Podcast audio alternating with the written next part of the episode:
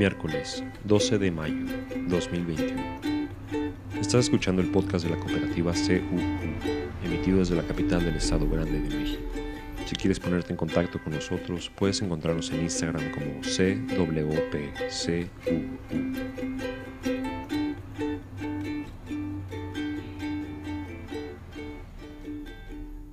En Gaza, el número de muertos ha aumentado a al menos 48 palestinos, ya que las fuerzas israelíes continuaron su ataque con bombas en el territorio sitiado. Un palestino entrevistado dijo lo siguiente sobre el ataque que le tocó presenciar y las muertes resultantes. Eran civiles, una mujer, sus hijos, un peluquero, el dueño de una tienda. Estas son las personas que estaban en el lugar.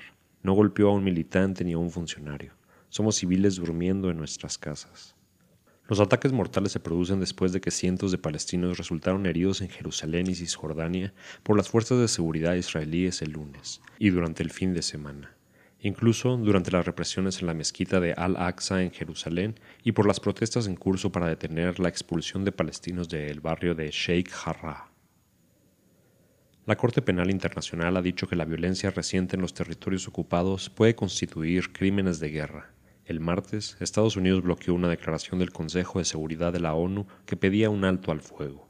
El presidente Biden aún tiene que abordar públicamente la situación, pero un número creciente de legisladores demócratas han expresado su preocupación por los abusos cometidos por Israel.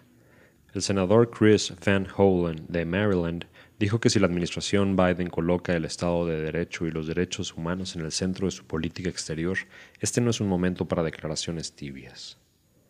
India ha superado los 23 millones de casos de COVID-19, ya que la nación informó hoy de un récord de 4.200 muertes, lo que eleva su número oficial total de muertes a más de un cuarto de millón.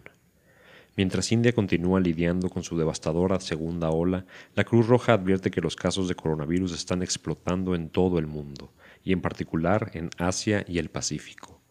El grupo dice que la región representa a 7 de los 10 países con el número de casos de mayor crecimiento. Mientras tanto, la Organización Mundial de la Salud dice que la variante del coronavirus indio se ha extendido a casi 50 países y Gran Bretaña informa el mayor número de casos relacionados con la variante. Un tribunal francés desestimó una demanda de una activista vietnamita francesa contra más de una docena de empresas, incluidas Dow Chemical y Monsanto, que producían y vendían el agente naranja, que fue utilizado por el ejército estadounidense durante la guerra de Vietnam. El caso fue presentado por Tran To Nga, víctima del agente naranja. Ella juró apelar la decisión. Los aviones de guerra estadounidenses arrojaron alrededor de 18 millones de galones del químico venenoso durante la guerra de Vietnam, dejando a millones de personas con discapacidades y enfermedades, incluidos cáncer, defectos cardíacos y congénitos. En Estados Unidos, un juez federal desestimó el martes la propuesta de la Asociación Nacional del Rifle de declararse en bancarrota, lo que significa que una demanda presentada el año pasado por el fiscal general de Nueva York puede seguir adelante. El juez dice que el grupo presentó la propuesta de mala fe. La NRA esperaba utilizar la quiebra como una estrategia para evadir la posible disolución del grupo por parte de los funcionarios de Nueva York, que acusan a la NRA y a su director ejecutivo, Wayne Lapierre, de mala conducta financiera. En noticias de inmigración, Associated Press informa que la administración Biden actualmente detiene a más de 20.000 niños migrantes no acompañados, incluidos niños pequeños, en más de 200 instalaciones en dos docenas de estados con poca o ninguna supervisión. El número de niños migrantes detenidos por el gobierno de Biden se ha más que duplicado en los últimos dos meses, mientras los solicitantes de asilo continúan huyendo de la pobreza extrema, la violencia y los efectos de la crisis climática problemas que se han visto exacerbados por la política exterior de Estados Unidos en Centroamérica, el Caribe y otras regiones. Este es el espacio publicitario de nuestro podcast. Separa las noticias internacionales de las nacionales, lo que informa Amy Goodman en Democracy Now! y lo que se dice en la conferencia matutina de López Obrador. El producto de hoy es el segundo episodio de Las Jefas de Grupo, en este capítulo abordan el número de personas que toman decisiones en nuestra ciudad, quiénes nos representan cuando cambian un reglamento o destinan algún recurso y conversan con la regidora Nigta Leal. Encuéntralas en Spotify. Hoy se conmemora el Día de la Enfermería, el cual se volvió oficial por decreto presidencial. Se escogió el natalicio de Florence Nightingale, la primera mujer admitida en el Royal Statistical Society británica, a quien se le atribuye el impulso de la enfermería moderna. elementos medulares para la respuesta de nuestro país ante la pandemia, la vejez y la enfermedad. Hablaron sobre asuntos relacionados a la minería. Comenzó Olga Sánchez Cordero, secretaria de Gobernación. En Cosalá, Sinaloa, desde 2020, existe una exigencia de trabajadores por un contrato colectivo, pero hubo un problema con la titularidad. En septiembre se definió. El titular sería el Sindicato de Trabajadores Mineros, Metalúrgicos y Siderúrgicos, aunque aún está en tribunales por juicios de amparos. Olga pide celeridad y certeza en base a la resolución que se emita.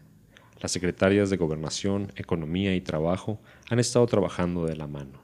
Olga, Tatiana y Luisa. Luisa María Alcalde, Secretaría del Trabajo, habló del reparto accionario del 5% de la mina de Cananea, Sonora. Contó que en 1990 se privatiza y se fijó el porcentaje, pero dichos recursos no fueron entregados hasta después de 14 años. Octavio Romero Oropesa, director de Pemex, respondió a algunas inquietudes de la prensa expuestas en mañaneras pasadas. Primero, la jubilación de Romero de Champs, la cual canceló AMLO gracias al trabajo periodístico de Contralínea y actualmente recibe su jubilación. Misión cumplida, dice Octavio. Octavio dice que la administración anterior pretendía vender todas las plantas de hidrógeno, pero solo alcanzaron a vender tres, Tula, Madero y Cadereyta. Recién llegados al gobierno de AMLO, pudieron revertir la venta de esta última. A continuación explicó por qué esto fue lo más ideal. La planta de Tula se vendió por casi 53 millones de dólares, pero Pemex aún requería de su uso por lo que en tres años y medio ha pagado 49.3 millones de dólares de renta, es decir, el 94% de lo que recibimos. Sin embargo, el contrato extiende este cargo al erario por 15 años más, por lo que se pagarán, a menos de que cambie algo, 261 millones de dólares. En el caso de la planta de Madero recibimos casi 33 millones de dólares, en tres años hemos pagado 27 millones de renta, un 84%, y dentro de 15 años serían 146 millones de dólares. La instrucción de AMLO fue renegociar y evitar cuanto sea posible este despilfarro. Sobre los precios del gas LP, culparon a la reforma energética de la reducción de cobertura por parte de Pemex, pues dicen que donde hay más presencia hay un mejor control de los precios y es más barato. Al abrir el mercado de la oferta de gas LP, se originaron abusos de distribuidores que han incrementado sus márgenes de utilidad de manera bárbara. Preguntaron por el caso de los hermanos González Moreno, en Jalisco, quienes después de haber sido reportados como desaparecidos, fueron encontrados sin vida, envueltos en cobijas y una lona con amenazas dirigidas a las autoridades estatales por enviar agentes vestidos de civil a hacer investigaciones. Dijo AMLO es muy lamentable todo lo que es violencia, les afecta y duele sobre todo por las víctimas y familiares. Dijo ayudan al gobierno de Jalisco, uno de los dos estados con más presencia de la Guardia Nacional junto con Guanajuato, y recalca la importancia de impedir la vinculación entre la autoridad y la delincuencia. Le preguntaron a AMLO por la elección de una empresa noruega para realizar el peritaje del accidente en la línea 12 del metro. AMLO dijo que Claudia Sheinbaum, jefa de gobierno de Ciudad de México, sabe lo que está haciendo y está seguro que pronto tendrá resultados. Dijo es incorruptible y pidió confíen en ella como lo hace él. Mexicanos en contra de la corrupción de Claudio X González recibe dinero de Estados Unidos, algo que AMLO considera injerencia inaceptable, y espera aún la respuesta de la nota diplomática que se envió. Proyectaron el Consejo Consultivo del Grupo Héctor Aguilar Camín de la revista Nexos, José Ramón Cosío, promotor de amparos, uno de Coparmex, un consejero de Pemex muy vinculado a Banamex, el director del Reforma. AMLO firmó en 2019 un compromiso de no reelegirse. Preguntan si está dispuesto a firmar un compromiso de no ampliación del mandato. Andrés respondió que aún le quedan seis años, aunque formalmente sean tres, porque trabaja el doble. Dijo que él no va a estar ahí si no tiene el respaldo del pueblo. Terminaron hablando sobre la situación en la planta de General Motors en Silao, Guanajuato, donde tuvo que involucrarse la Secretaría del Trabajo para intervenir en nombre de trabajadores y anular una votación de líderes sindicales por irregularidades. El Congreso de los Estados Unidos pidió a General Motors respetar los derechos laborales de los mexicanos establecidos en el TEMEC, el tratado entre México, Estados Unidos y Canadá. Maru Campos, mano en pecho, denuncia a menudo ser víctima de violencia política. Marta González, coordinadora del Centro de Atención a la Mujer Trabajadora, dijo al Express que es una desproporción, porque la violencia política tiene sus características. Ella es una mujer en el poder, Está enfrentando un juicio por un supuesto, pero hay evidencia de que podría haber cometido un delito, y el juez está dirimiendo en un proceso legal. Lamentan se maneje la idea de que cuando una mujer sea investigada por un supuesto delito, vaya a ser violencia política, y no lo es. Las mujeres también pueden ser corruptas. La abogada feminista Imelda Marrufo dijo que es muy claro entenderlo cuando te das cuenta de que la acusación por corrupción incluye también a hombres, no solo a mujeres. Más allá de que sea mujer, es importante recordar que hay elementos suficientes para suponer que cometió el delito porque el juez la vinculó a proceso. El proceso que enfrenta Maru Campos no se deriva de una acción misógina, sino de un acto de corrupción, y explicaron que la candidata a gobernadora no está en situación de vulnerabilidad, al contrario, es una mujer que ha tenido cargos altos y tiene toda la capacidad de gestión. Una cooperativa es una asociación autónoma de personas que se han unido voluntariamente para hacer frente a sus necesidades y aspiraciones económicas, sociales y culturales, por medio de una empresa de propiedad conjunta y democráticamente controlada. Algo así pretendemos hacer en nuestra ciudad. Si te interesa saber más o te gustaría participar en nuestras tertulias, puedes encontrarnos en Instagram como CWPCU.